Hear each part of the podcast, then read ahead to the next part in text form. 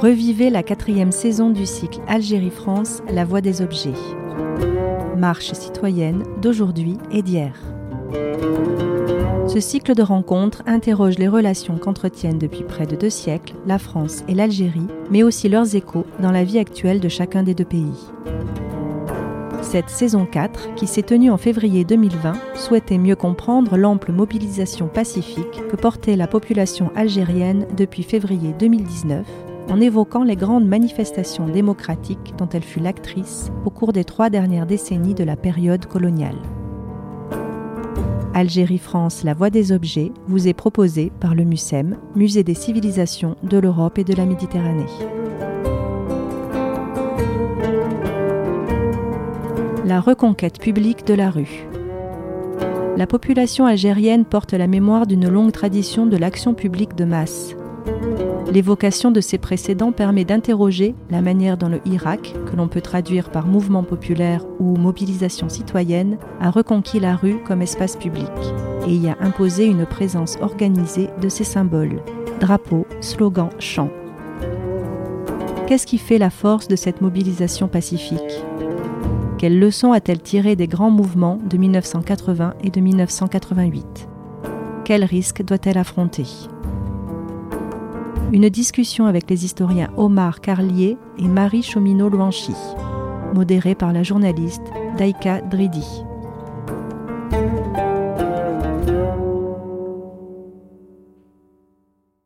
Bonsoir et merci d'être venu à cette première table ronde. C'est la première d'un cycle de trois que nous consacrons au Hirak.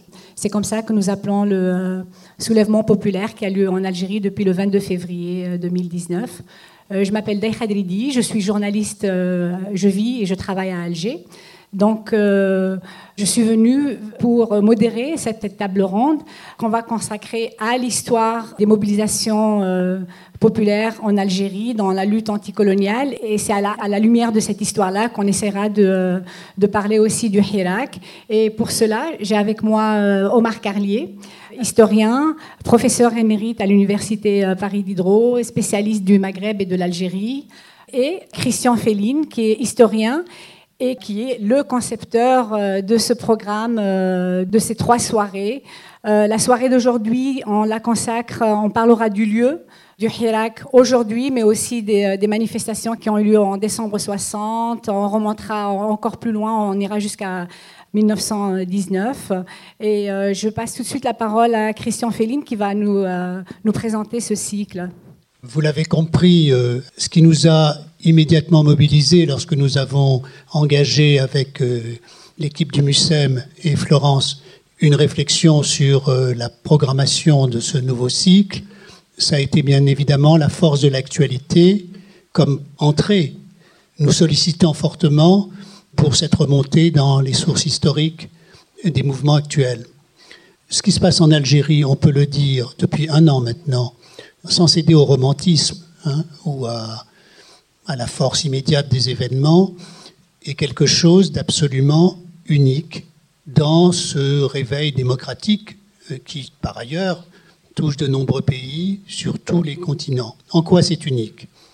D'abord par la durée et la constance de ce mouvement qui, de manière ininterrompue, sans jamais se décourager, même s'il y a eu des hauts et des bas et des remobilisations, se déroule depuis près d'un an au rythme absolument respecté de deux mobilisations par semaine, le mardi pour les étudiants, le vendredi pour toute la population avec la jeunesse.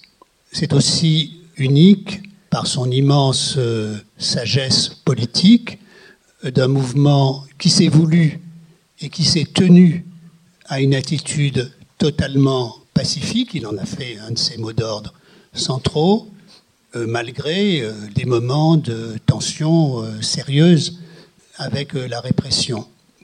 C'est aussi un mouvement unique par son étendue et son caractère unitaire, puisqu'il regroupe derrière la jeunesse toute une population, toutes les générations, avec la présence remarquée euh, de militants et de militantes, de combattants et de combattantes du mouvement de libération nationale lui-même, toutes les couches sociales, toutes les origines dans, un pays qui, au-delà de la doctrine officielle sur sa nature arabo-musulmane, est un pays pluriel et complexe.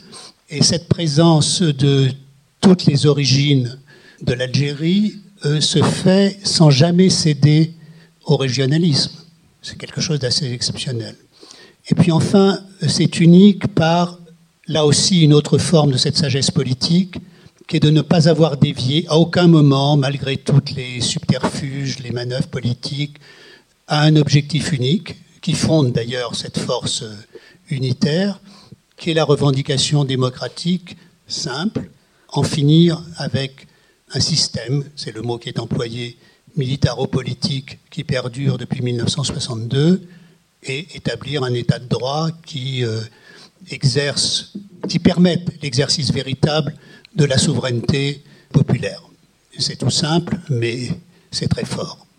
Alors, puisque là, nous interrogeons l'histoire par rapport à cette situation, quand on voit, parce que je pense que c'est ça la nature de ce qui se passe en ce moment, une population qui se retrouve, qui se constitue ou se retrouve comme peuple, hein, une population qui prend conscience d'elle-même et agit comme peuple.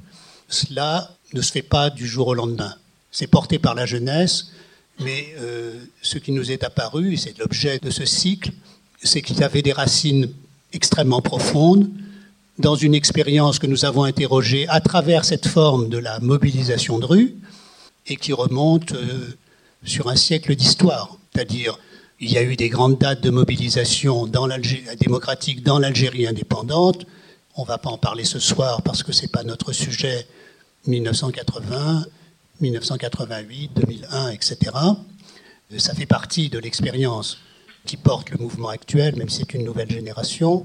Mais ce qui nous a frappé, c'est qu'il fallait en chercher les prémices dans l'histoire de l'Algérie coloniale elle-même, et en remontant sur un siècle en réalité, puisque Omar Carlier va vous en parler, on peut commencer à en trouver les jalons en 1919, en 1936 au moment du Front populaire, en 1945 au moment des fêtes de la victoire et du 1er mai, et dans cette manifestation de décembre 1960, dont très consciemment le mouvement actuel euh, voit un précédent presque direct, hein, même s'il est séparé de nous par toutes ces décennies.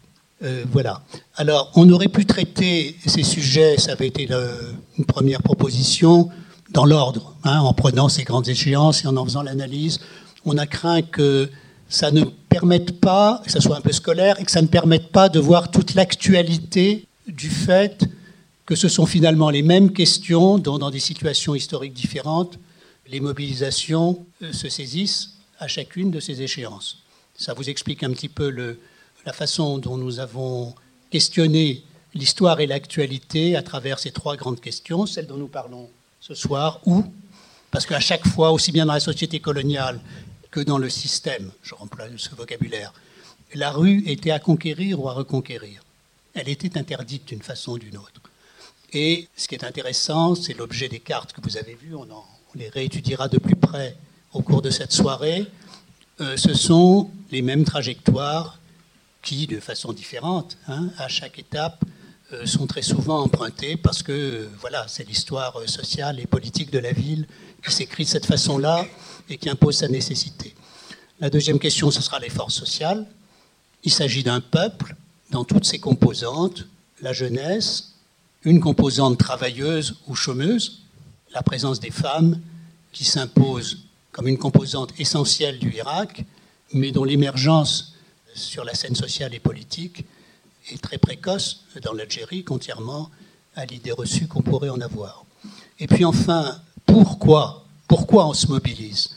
Et euh, la constance, la continuité sous des formes différentes de l'aspiration démocratique est une des choses qui nous apparaît extrêmement forte dans toute cette histoire, même si, bien évidemment, à chaque étape, la revendication démocratique prend des formes différentes c'est sûr que jusqu'à 1936, il ne s'agit, mais ce n'était pas rien et ça n'a pas été gagné, de conquérir une certaine égalité de droits dans la société coloniale.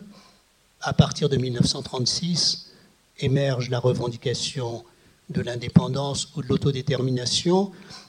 que nous voulons aborder ici, non pas dans la question comment on la conquiert, les moyens, hein, c'est-à-dire euh, est-ce que c'est la lutte euh, par les voies légales ou, la lutte armée qui permettra dans cette situation, euh, l'histoire a tranché de ce point de vue-là, hein, mais en revenir au contenu fondamentalement démocratique de la revendication d'indépendance. Quelle que soit la façon dont on la conquiert, l'indépendance est un concentré de la démocratie. C'est le droit pour un peuple de s'autodéterminer, de choisir son destin. Et c'est dans ce sens que l'on voudra établir, euh, retrouver euh, la grande continuité d'aspiration démocratique qui jalonne toute l'histoire du peuple algérien. J'ai été un peu long, excusez-moi. Alors, euh, plutôt que de toutes ces paroles, il nous a semblé que pour parler du Irak, le mieux c'était de On va commencer directement, on va commencer non pas par l'histoire, mais par des images d'actualité très fraîches de vendredi, que j'ai filmé vendredi à Alger, à la manifestation hebdomadaire qui se passe à, Alger. On va voir une, une vidéo.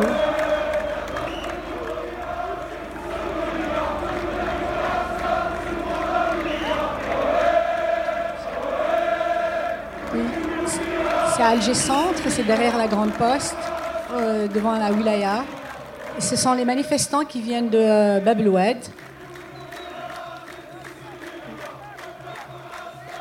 Et euh, ils chantent.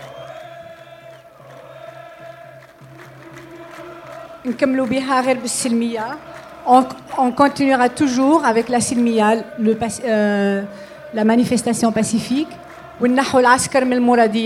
jusqu'à ce qu'on arrache les militaires del Mouradia. Le Mouradia, c'est le palais présidentiel de la présidence. C'est symbolique, évidemment, puisque pour euh, les gens qui manifestent, ce sont les militaires qui placent euh, les présidents en Algérie et non pas les électeurs. Donc, ce sont les manifestants qui arrivent de Babloued, qui arrivent à Alger Centre. C'est l'avenue Aslah Hussein. J'ai filmé de la rampe, euh, là où on voit les, messieurs qui chantent aussi, de la rampe euh, Mustafa Ben Boulaïd. Donc, Omar Khalé, vous, allez nous parler, on va remonter très loin, jusqu'à, on va remonter à 1919, mais avant, j'aimerais savoir, pour vous en tant qu'historien, ça vous fait quoi de voir ces images et de voir ce Hira qui se passe en Algérie depuis presque un an maintenant? La puissance de, l'événement euh, inédit. Euh, je ne vois pas vraiment de précédent par rapport au, au Irréductible à ses causes, comme disent certains historiens, Peut-être est-il trop tôt pour euh, le mettre au niveau de ces grands événements dont Brodel disait que des siècles après, il travaillait encore la mémoire des hommes, mais ce qui est probable, c'est qu'il structure un avant et un après.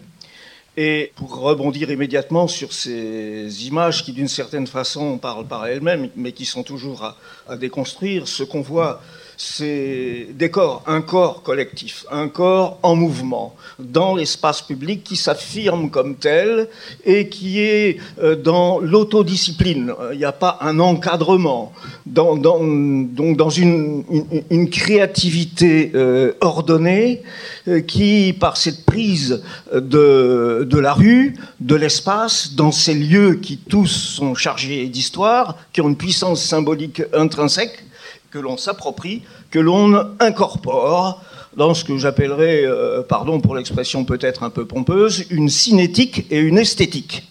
On la voit dans les corps, on la voit dans les symboles, on la voit, c'est, une sorte de spectacle total. Il y a une théâtralité de la rue, il y a une scène de, la rue, des hommes et des femmes enveloppés dans le drapeau, le drapeau qui devient vêtement, qui devient corps, et puis les chants, le, vocal, et donc tout ce qui fait la, symbolique dans la longue durée d'une manifestation euh, euh, civique. Et je dirais, en tant qu'historien qui en principe a vocation à rendre le passé intelligible, qu'il parle toujours au présent. Donc, ce que je peux dire, c'est au présent. En tant que ce que je pense, ce que je dis et j'écris maintenant, c'est dans le temps présent et porté par cette puissance du présent. Mais en même temps, en même temps, ce que je vois dans ces images mêmes, c'est le passé du présent. J'ai remarqué la photo de l'Arbi Ben Mehdi. Quel est l'homme de euh, la, guerre de libération plus symbolique que l'homme de la bataille d'Alger? Ce que je vois aussi, c'est dans cette dynamique collective, de la prise collective de la rue, de l'espace public, quelque chose qui vient de loin. On pourra peut-être remonter à 1919. C'est euh, le présent du passé c'est peut-être la difficulté majeure de l'historien, rendre le présent du passé. Comment, à quelles conditions, qu'est-ce que sont ces acteurs, ces hommes euh, et ces femmes en action qui ne connaissent pas le, futur, qui sont dans le champ des, possibles, en situation d'expérience, rien n'est gravé dans le marbre. Personne ne peut en 1919 savoir ce qui va se passer en 36, ce qui va se passer en 45, ce qui va se passer en 1960, mais on aura l'occasion, je crois. alors justement, on va avec vous, euh, grâce à vous, on va un peu voir, euh, parler des, ancêtres du, du, si je peux m'exprimer ainsi. Vous, vous, commencez, vous situez euh, ses origines à 1919. Est-ce que je peux savoir pourquoi?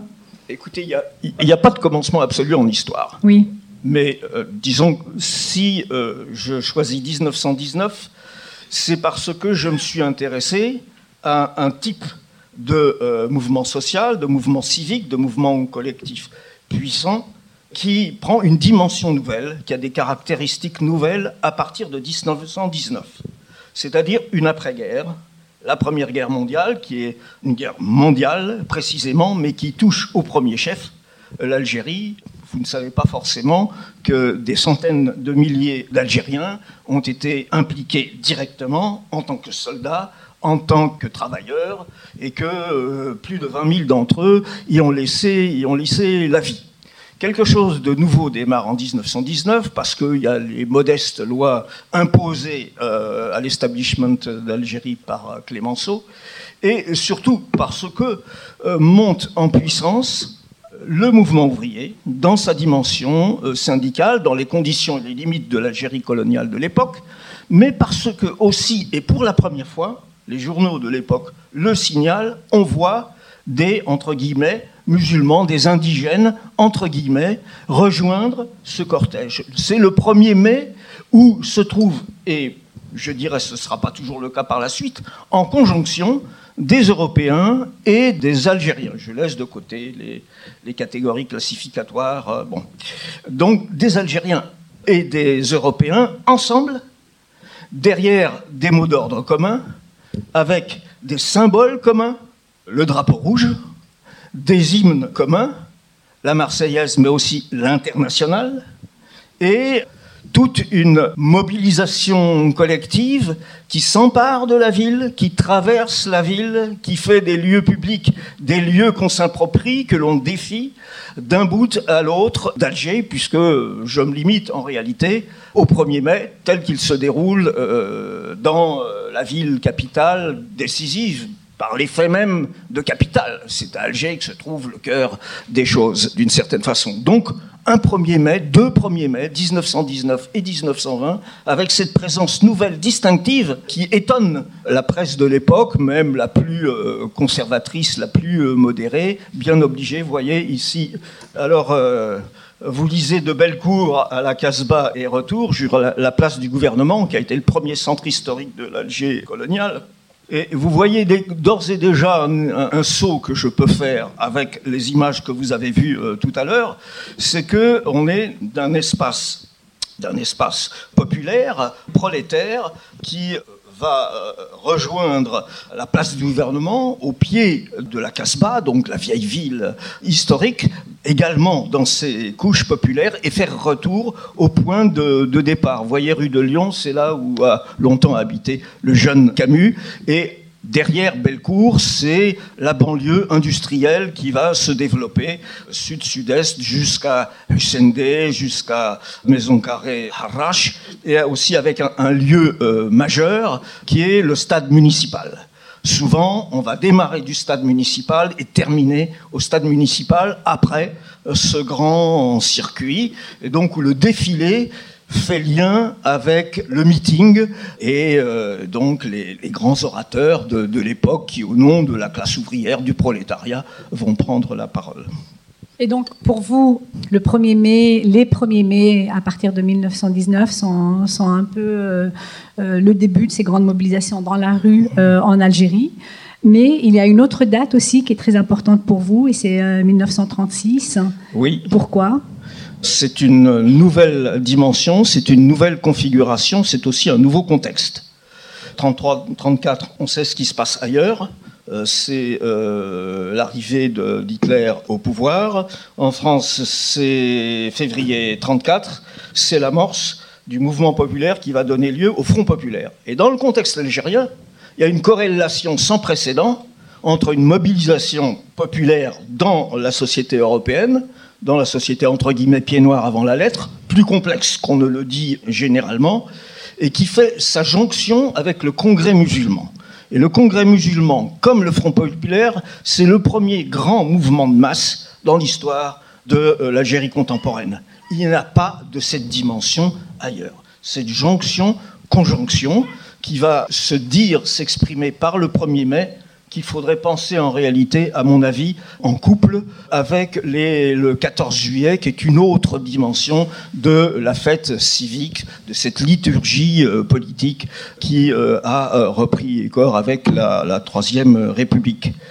Et donc, un itinéraire un circuit qui est à peu près comparable, mais qui se traduit par une dimension de masse beaucoup plus grande, par cette conjonction exceptionnelle. Il n'y aura pas d'autre à ce niveau, avec cette intensité entre Européens et musulmans, et avec cette intervention distinctive au cours de ce processus d'un personnage euh, politique qui prend une dimension nouvelle en arrivant à Alger euh, et qui euh, perturbe le grand meeting du stade municipal en la personne de Messalihaj qui a une continuité le deuxième 1er mai, de cette conjonction entre Front populaire et Congrès musulman, Sauf que cette fois, c'est un 14 juillet qui est intéressant pour l'historien, parce que c'est la première fois que le drapeau algérien on dit euh, souvent que c'est le même que, celui d'aujourd'hui, pas tout à fait. Euh, celui d'aujourd'hui, c'est celui de 45. Mais avec les mêmes couleurs symboliques, le vert, le blanc et le rouge, qui est brandi sur la place du gouvernement, au pied de la Casbah, au pied de la place centrale de l'époque, car le centre ne s'est pas encore complètement déplacé euh, vers le, square La Ferrière, ce qui deviendra plus tard le Forum, où... 37, le 14 juillet 37. Mais là, euh, ce qui est intéressant, 36-37, c'est justement, il y a conjonction entre 1er mai et 14 juillet. Un élément de disjonction intervient pour euh, l'année suivante, en 1937. Et pour 45, alors, on sera complètement dans le processus de disjonction euh, dans un tout autre contexte. Alors justement, 45, on va parler de décembre 60, mais avant, rapidement, 45, pour moi, ce sont plus que des manifestations, ce sont les massacres du 8 mai 45 à Guelma, Steve Kharrata.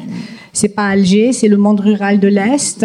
comme vous le dites, ça n'est pas Alger, c'est pas dans la, capitale.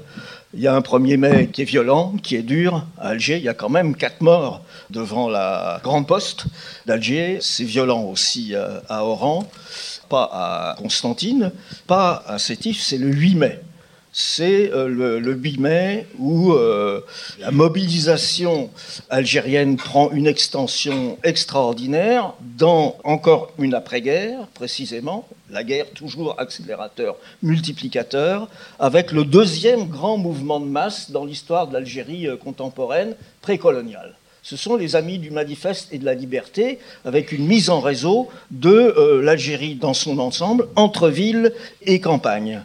Alors, en 1945, les manifestations du 8 euh, mai sont organisées, sont organisées par le parti qui est encore un parti clandestin du PPA MTLD, un personnage symbolique euh, et pas seulement symbolique qui est Messali Et le 1er mai 45, comme le 8 mai 45, c'est une affaire de drapeau.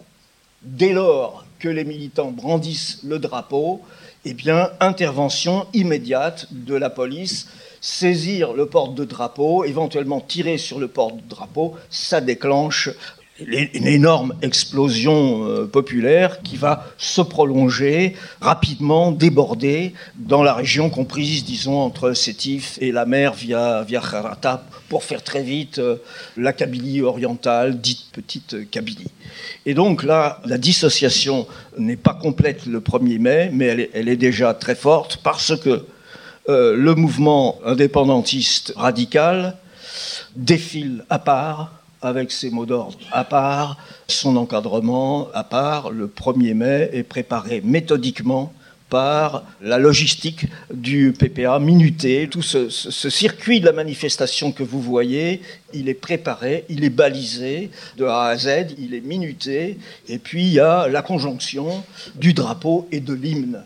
J'évoquais en commençant la dimension vocale, eh bien c'est l'hymne et l'élément structurant aussi bien pour le 1er mai que le 14 juillet, c'est la combinaison du drapeau et de l'hymne. Et il y a une appropriation-incorporation des symboles exprimant la politique moderne, c'est typique de la politique moderne, la mobilisation euh, moderne, qui est incorporée et retournée contre l'ordre dominant, drapeau contre drapeau, hymne contre hymne. Et c'est cette dimension qui euh, aurait pu euh, euh, conserver éventuellement une dimension festive qui est débordée par une dimension combative qui, par la dialectique de la mobilisation et de la répression, va mener plus loin.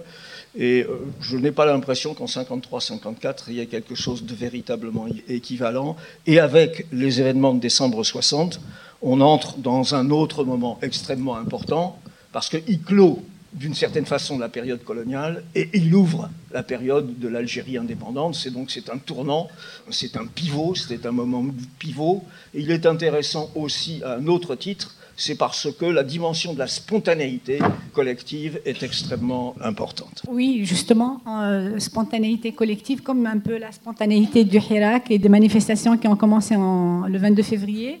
Euh, le drapeau, euh, les chants, etc. Aujourd'hui, et toute l'histoire de, ces manifestations, les images des manifestations de décembre, tout ça, ça nourrit les manifestations aujourd'hui à Alger. Je voudrais vous faire réagir et, vous demander ce que vous en pensez, Omar Carlier. Mais on va parler d'abord de décembre 1960. C'est très présent dans les manifestations à Alger aujourd'hui.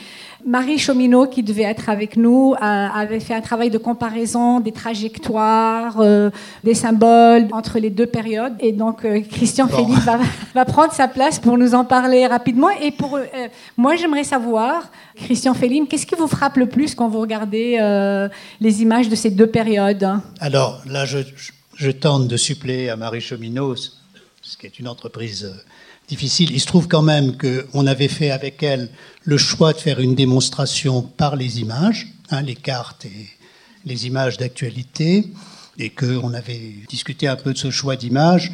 Donc, euh, je pense pouvoir restituer l'essentiel de son propos.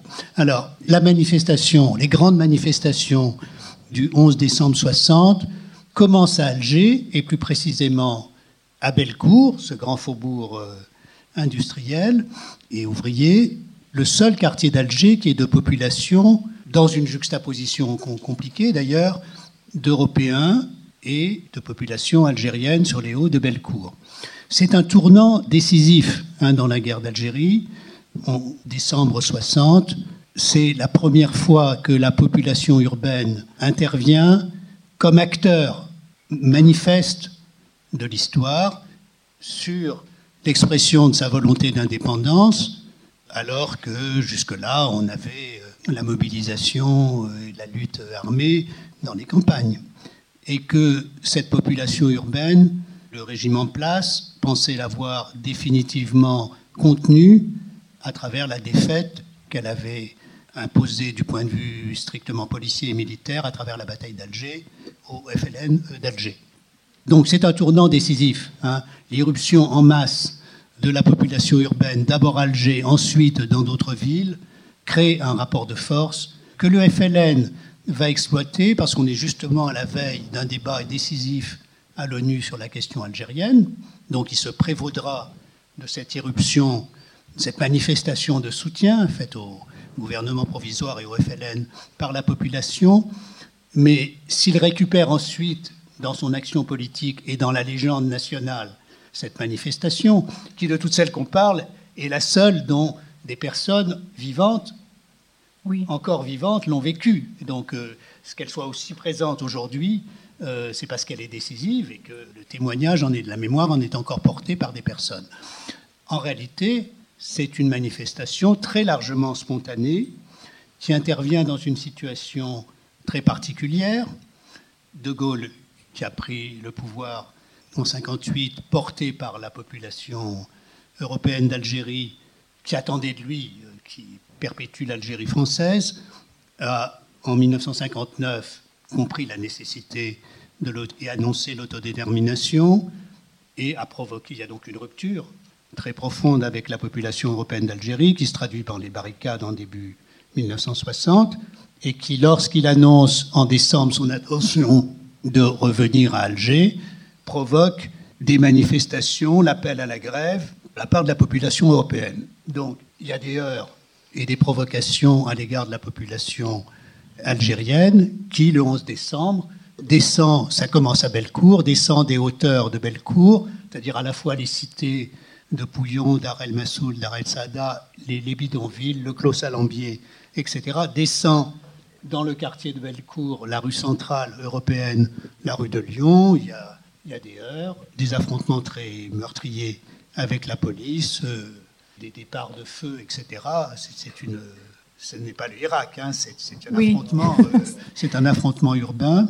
Et, euh, et il y a d'autre part une autre manifestation qui est également bloquée par la police, avec descente de la population de la Casbah, avec beaucoup de femmes, et qui est bloquée sur la place du gouvernement. Donc, dans cette carte, vous voyez, c'est intéressant, il y a au centre les manifestations européennes qui sont entre le tunnel des facultés, la Grande Poste et le bâtiment des facultés. C'est l'épicentre actuel du Irak, le point de rendez-vous des manifestants qui viennent soit de Bab el-Oued, soit de Bellecour, soit de l'ensemble de la ville. À cette époque, cette centralité, c'est la ville européenne. C'est une ville qui n'est, pour ainsi dire, interdite à la population. Euh, à la population algérienne en dehors des femmes de ménage qui vont euh, chez les Européens. Bon, et en revanche, la Casbah, quartier euh, indigène, comme on disait à l'époque, et Bellecour, euh, faubourg populaire de population mêlée, empruntent des trajets et le, Irak finalement réinvestit tout cet espace, hein, unifie ces trajets. Les manifestations du Irak, toute une partie vient de Bab el-Oued, l'autre vient de Bellecour en passant par la place du 1er mai, qui est l'espèce de place de la Bastille, on peut dire symboliquement, de tous les mouvements en Algérie, empruntent la rue Assiba Ben Wali et se retrouvent, font leur jonction à la Grande Poste. Alors ça c'est pour la géographie, donc euh, c'est très important de sentir cet investissement de la géographie sociale et urbaine par les mouvements euh, successifs. Voilà, donc euh, on a vu tous ces grands drapeaux très impressionnants. C'est des drapeaux euh, en noir euh, de photos en noir et blanc des héros de la guerre de libération. beaucoup de Hassiba Ben Bouali, Didouche Mourad, Arbi Ben Mhidi, comme l'a reconnu tout à l'heure Omar Carlier. On a l'impression que les manifestants aujourd'hui utilisent, reprennent et redéploient l'histoire du pays contre le pouvoir, le régime en place. Hein. Comment vous, euh, Omar Carlier, comment vous lisez Qu'est-ce que vous pensez de cette utilisation de l'histoire par les hirakistes aujourd'hui en Algérie? Eh bien, plusieurs générations sont, sont présentes dans le Hirak, donc elles n'ont pas la même expérience historique, elles ne sont pas dans la même situation euh, mémorielle. Mhm. Comme le disait tout à l'heure euh, Christian, une partie de celles et ceux avec cette présence distinctive une fois de plus des femmes et sur plusieurs euh, générations, voilées, non voilées, etc. C'est aussi dans une toute autre Algérie. L'Algérie de 2019, ça n'a rien à voir avec celle de 1960, qui n'avait rien à voir avec celle de 1919. Il y a des différences énormes de contexte à de multiples égards, dont je pourrais brièvement donner quelques critères des, plus simples, de type démographique, de type euh, culturel, de type politique. Et donc, pour ceux qui ont entre 15 et 20 ans, qui sont dans le Hirak, cela passe euh, par une euh, projection, une construction qui passe par des canaux de représentation du passé, parce que les anciens parents et grands-parents ont pu en dire, parce qu'ils ont appris dans les manuels, euh, par ce qu'ils ont vu au cinéma, par ce qu'ils ont vu dans les actualités, par ce qu'ils ont vu à travers différents euh, supports. Mais ce qui m'a frappé à plusieurs reprises, avant même euh, le moment du Hérax, c'est que certaines images particulièrement puissantes continuent d'avoir une vie, une intensité extrêmement forte. Chaque fois qu'on repasse le film de Pontecorvo, Oui. la Mhm. bataille d'Alger, il y a une émotion individuelle, collective, qui traverse toutes les générations. Celles justement qui ont vécu euh, cette période et toutes celles qui se sont euh, succédées jusqu'à ce jour, puisque une population encore très jeune, même si elle, elle vieillit, elle est menacée à son tour, j'allais dire, pardon pour ceux qui ont mon âge de gérontocratie, et ben, ils, ils ne connaissent rien d'autre que Bouteflika. Chadli, c'est les parents. C'est la Euh, préhistoire. alors, Voilà. Et en même temps, donc, il y a cette présence très forte. Il y a un imaginaire de la nation qui se libère, qui conquiert sa souveraineté et qui est au défi d'une deuxième. Hein, L'idée de la répétition, réinventer, se réinventer collectivement euh, la première indépendance et la deuxième indépendance à conquérir. Ça revient, je crois, dans des, des mots d'ordre, des slogans, Oui. des slogans d'aujourd'hui. euh, Oui, il y a des slogans où. euh, mais euh, je crois que la marche elle-même est chargée d'histoire, consciemment chargée d'histoire. Oui. Quand on est devant la Grande Poste, quand on est sorti du, tu- du tunnel des facs, qu'on est sur la place Audin, ça sonne très très très fort. On n'est pas dans une rue euh, indifférente. On est dans la vieille centralité coloniale et on est dans le problème du présent. C'est un, un des mots euh, structurants. Donc on, on- on habite historiquement euh, cet espace public à reconquérir en termes de liberté collective. Et, je dirais reconstruire une présence au collectif dans un passé, un présent et un futur. Il y a une dimension, il y a un horizon espérance, il y a une dimension de, de l'utopie mo- mobilisatrice qui est présent. On retrouve des mots d'ordre anciens, réactivés, réinventés. Lesquels? Les élections libres, Oui. la constituante. Oui, oui. Vous savez, la constituante, souveraine, sans distinction de race et de religion, ça a été le mot d'ordre fondamental de l'aile marchande du mouvement euh, patriotique algérien, du MTLD. Et quand euh, autrefois je faisais mes enquêtes de terrain, ça revenait spontanément dans la bouche des anciens constituantes souveraines, sans distinction de race ni de religion. Quelque chose de ce passé euh, ancien revient très présent en compagnie des images les plus fortes, des icônes les plus fortes avec ceux du passé, mais aussi ceux du présent. On a vu quand même pas mal de portraits de jeunes qui sont sortis de la mouvance Oui, alors, même oui, oui, du, non, du les Hirak. portraits- Il n'y a pas que Ben Mehdi. Non, non, non, c'est ça qui est impressionnant, c'est-à-dire on voit ces grands drapeaux flotter euh, avec euh, Hassiba Ben Bouali, Didouche Morad, mais aussi il y a euh, les, euh, les photos des détenus du Hirak. Il y a les photos de Karim Tabou, de, des étudiantes qui ont été emprisonnées. Il y a eu pendant longtemps aussi un drapeau impressionnant de Nîmes, euh, qui est un caricaturiste algérien, qui est oranais, un peu comme vous, Omar Carlier, qui a été mis en prison à cause de ses, euh, dessins euh, sur le Hirak et contre le régime. Il a été libéré après l'élection de Abdelmajid Tebboune. Mais voilà, donc ce sont des images de- des héros d'aujourd'hui pour le Hirak, mais aussi de, de ceux de l'histoire. Cette monstration, démonstration du Pacifique. Oui. Pacifique. Selmia, Selmia, Oui. c'est un, un mot fondamental. Et puis une dimension festive, euh, dite, chantée, avec l'utilisation Alors, est-ce que ça, ça existait dans les, la- dans manifestations d'avant C'est vous l'experte, là. euh, Non, c'est- celle c'est- d'aujourd'hui, je suis experte. je les connais par cœur. mais, euh, mais je vais parler d'avant. Est-ce qu'il y avait aussi cette dimension? Il n'y avait pas cette dimension festive, j'ai l'impression? Ah, si, les 1er mai et les D'accord. 14 juillet, précisément, parce qu'il y avait les chants. euh, la Marseillaise a été longtemps un chant révolutionnaire, hein, par excellence. Et puis l'international. Et puis on a vu à certaines périodes des chants de 89 revenir. C'est 89, là. Non, et, et dans la symbolique, on voulait vous montrer quelques images de quelque chose qui est symboliquement et dans la mémoire collective extrêmement fort et plein de joie. C'est les manifestations de juillet 62, c'est-à-dire les manifestations Oui. de l'indépendance, qui bien évidemment là sont des manifestations d'allégresse et de conquête directe de la centralité. Les, photos les plus célèbres, c'est devant la Grande Poste. Bon. Il y a quelque chose d'assez extraordinaire que cette référence, cette fois d'ailleurs aussi présente et aussi dans une façon aussi complexe dans l'intelligence politique. Quand des jeunes de 20 ans aujourd'hui nous disent, se réclament des combattants de l'indépendance et en même temps disent en 62 on a conquis l'indépendance et on nous l'a repris, hein. C'est-à-dire qu'ils jouent sur les deux aspects de la souveraineté, la souveraineté territoriale et puis la souveraineté populaire, ça suppose une conscience historique et exceptionnelle. Et cette référence, elle se manifeste moins maintenant, mais au début, au printemps dernier, quand on voyait des jeunes filles, des jeunes femmes d'aujourd'hui dans les manifestations portant le haïk, hein, c'est-à-dire le, voile, pas le voile que portent aujourd'hui les femmes voilées en Algérie, le voile blanc des Algéroises. Algérois. Hein, qui, et Oranais. Et, et qui, sont, et qui étaient portés en 62 dans ces manifestations.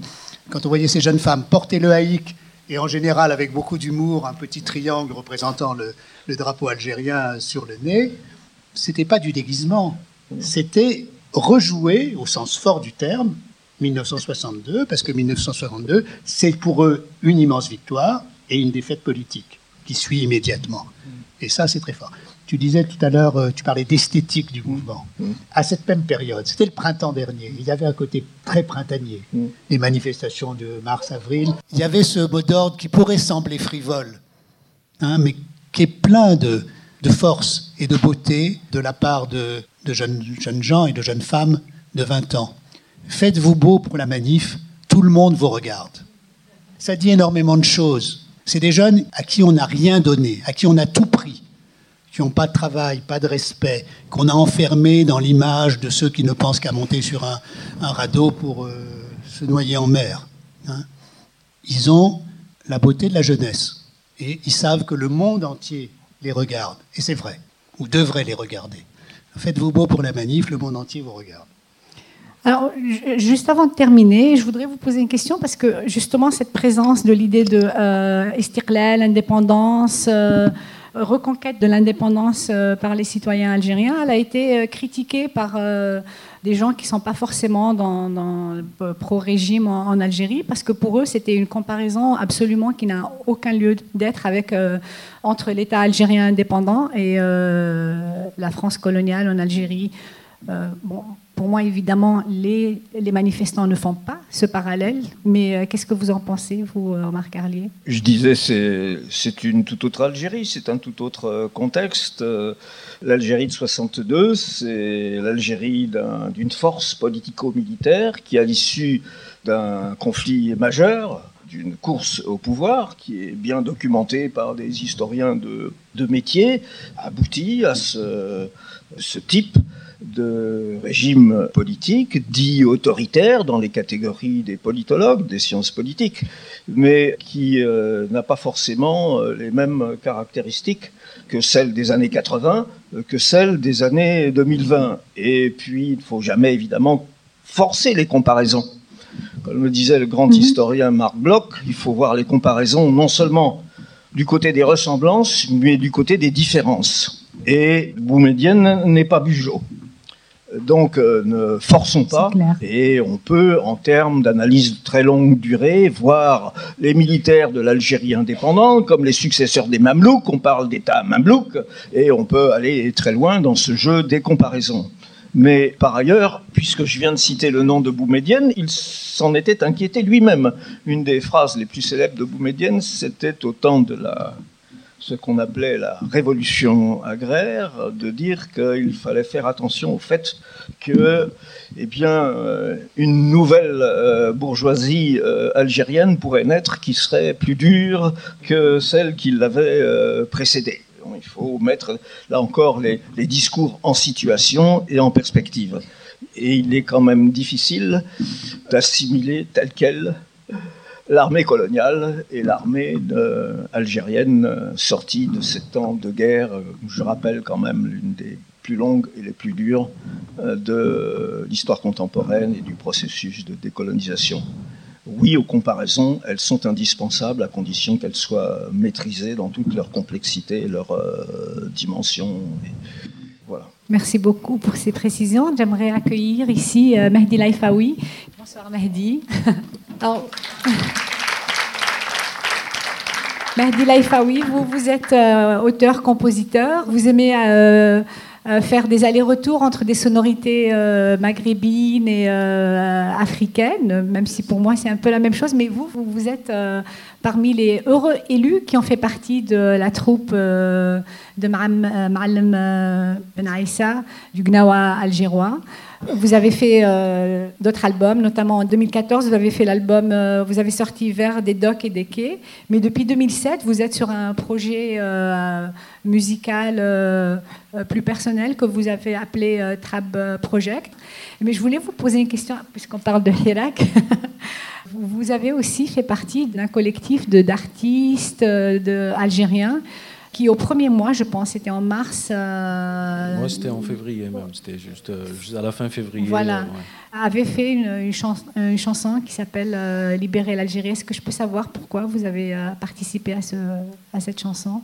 Ah bah, Je pense que tout le monde est d'accord pour dire que bon, c'est un acte de citoyen et d'artiste, déjà. On m'a appelé, on m'a dit, voilà, j'étais très heureux de le faire et fier. Et à un moment donné, ce qui se passait en Algérie, tout le monde le disait.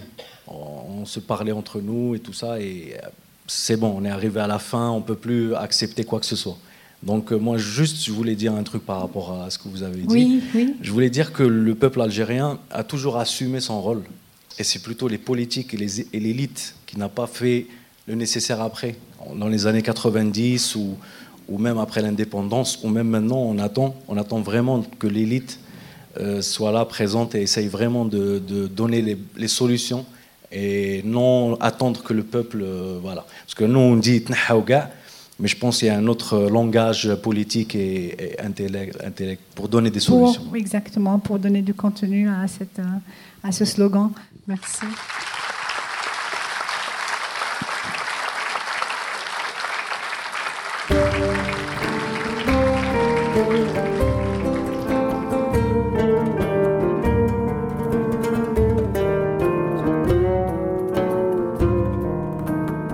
C'était La reconquête publique de la rue, une discussion avec Omar Carlier et Marie Chomino-Louanchy. Un podcast de la série Algérie-France, La Voix des objets, proposé par le MUSEM. Pour en savoir davantage, rendez-vous sur musem.org. À bientôt.